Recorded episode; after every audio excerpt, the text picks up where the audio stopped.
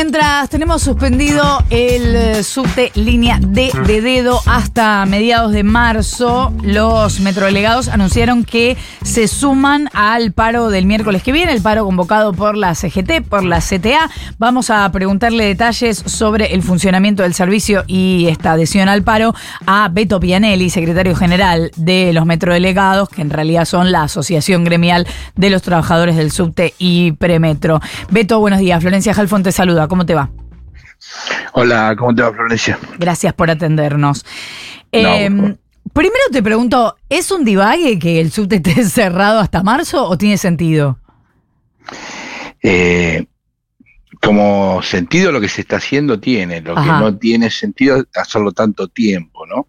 Tiene que ver con, las formas en las que el gobierno de la ciudad eh, realiza eh, este cambio de, sistema de señales que se está haciendo en la línea D, eso es lo que se está, lo que se está realizando, se podía haber hecho en mucho menos tiempo, pero eh, es base, que es la dueña del subterráneo, ha tomado la decisión primero de hacerlo repentinamente, es decir, de un día para el otro todo el mundo se enteró, inclusive nosotros nos enteramos que se cerraba la línea D, es decir, no avisaron a nadie eh, de que lo iban a hacer, y segundo, que se podía haber hecho en menos tiempo, pues esto está demostrado de que las empresas las que instalan las señales, se podía haber hecho en mucho menor tiempo eh, del que se va a realizar, porque inclusive no aseguran de que en marzo sea el momento en que se habla, ¿no? Es decir, eh. dan una fecha estimativa, puede ser que se extienda más tiempo todavía.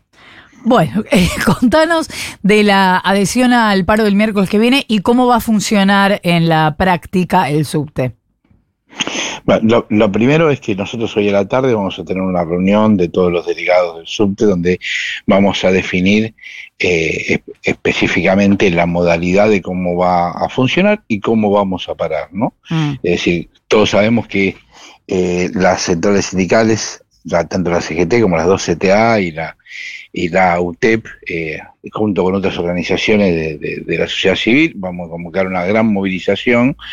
La intención es demostrar en la calle, con la gente movilizada, el repudio que hay a este DNU, que es un, DNU que interviene el régimen democrático del país y no solamente que lo interviene, sino que aparte quiere modificar aspectos que son ni siquiera leyes, sino de la propia Constitución. Entonces, eh, la protesta se va a centrar en esa movilización y en la paralización a partir de las 12 del mediodía. También sabemos que la actitud autoritaria que tiene este gobierno de querer impedir la protesta social va a generar de que no podamos, mucha gente eh, que quiera movilizarse van a hacer lo humanamente posible para que no lleguen. Este gobierno ya lo intentó hacer en otras movilizaciones.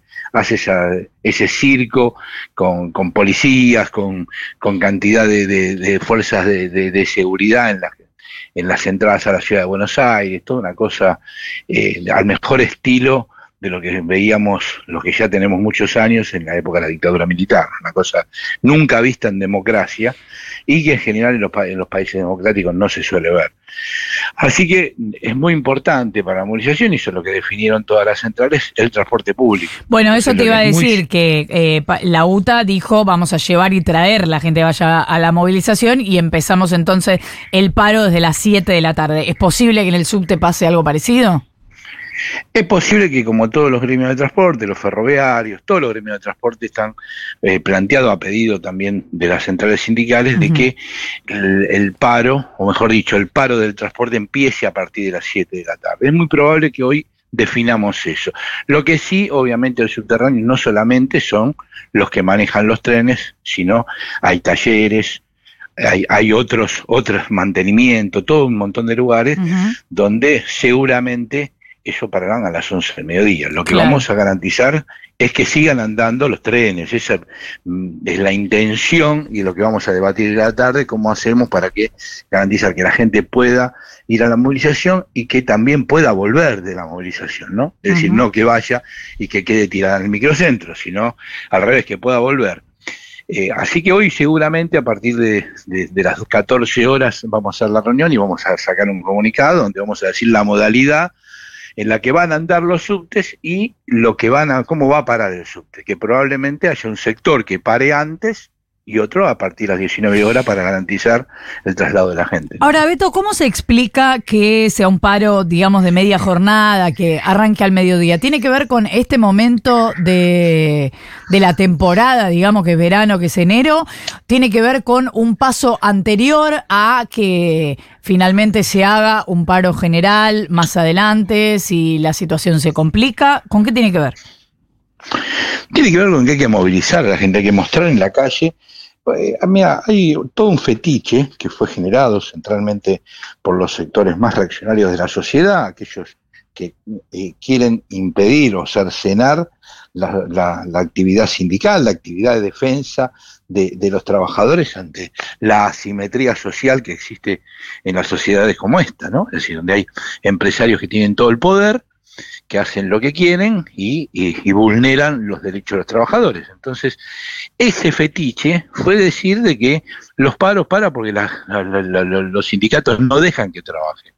Entonces, una de las, de las actitudes, para mí, y, correctamente tomada en este momento por todas las centrales sindicales, es no solamente para realizar las, las, actividades, sino también que la gente muestre su voluntad de movilizarse voluntariamente para protestar por lo que está sucediendo. Entonces, la única forma en la cual puedas hacer un paro que después termine en una movilización es de esta característica. O quizás y esperemos no llegar a eso, pero si insisten y persisten en tratar de aplicar esta ley ómnibus y el, DNU, probablemente lleguemos a paros de, dimensiones más grandes y puede ser que en un paro de 48 horas o de 36 horas vos puedas movilizar y después parar o parar y después movilizar. Pero la manera de mostrar que la gente no solamente está dispuesta a parar, sino también a movilizarse para defender sus derechos, inevitablemente tiene estas características. Está bien, pero entonces lo planteas como una cuestión progresiva, digamos. Sí, sí, yo creo que es progresivo que la gente se movilice, que muestre su voluntad, porque si no tenemos a algunos a, los algunos operadores eh, mediáticos centralmente que dicen, la gente para porque eh, no, no, va a trabajar porque no entra al transporte y no puede viajar, la gente no va a trabajar porque no lo dejan entrar a trabajar.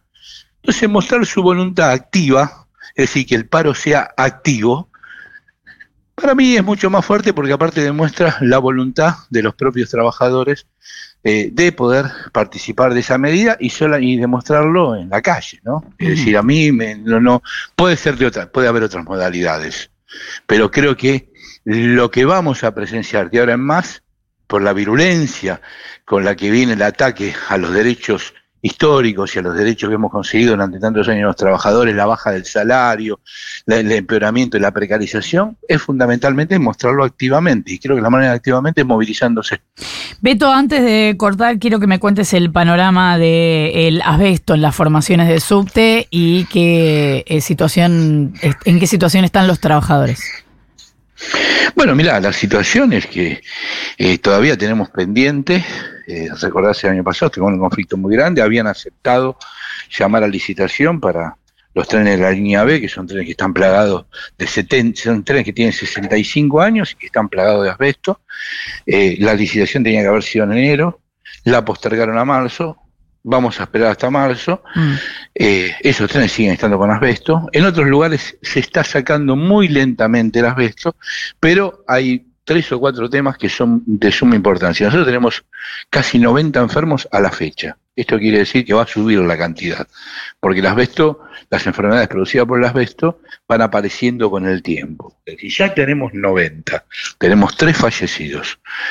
Y hay compañeros que se jubilan y cuando se jubilan no tienen más atención médica. Entonces acá hay pendiente dos o tres temas, no solamente sacar todo el asbesto que queda en el subte, sino modificar, cambiar las formaciones de la línea B, sino también lo que se necesita es la atención médica para todos esos trabajadores que en forma negligente la empresa de MOVA y la empresa es base enfermaron porque la verdad eso no lo están garantizando, el compañero se jubila, no la tiene más nadie, mientras que estemos trabajando, te monitorean mm. para ver si te aparecen las enfermedades, pero cuando dejas de trabajar quedas librado a la suerte y, la verdad no es, no, no tendría que ser así cuando fue la empresa la que nos enfermó, ¿no? Es Beto Pianelli, secretario general de la Asociación Gremial de los Trabajadores del Subte y Premetro, más conocidos como los metrodelegados. Gracias, Beto, por habernos atendido. No, gracias a ustedes. Un abrazo. Son las ocho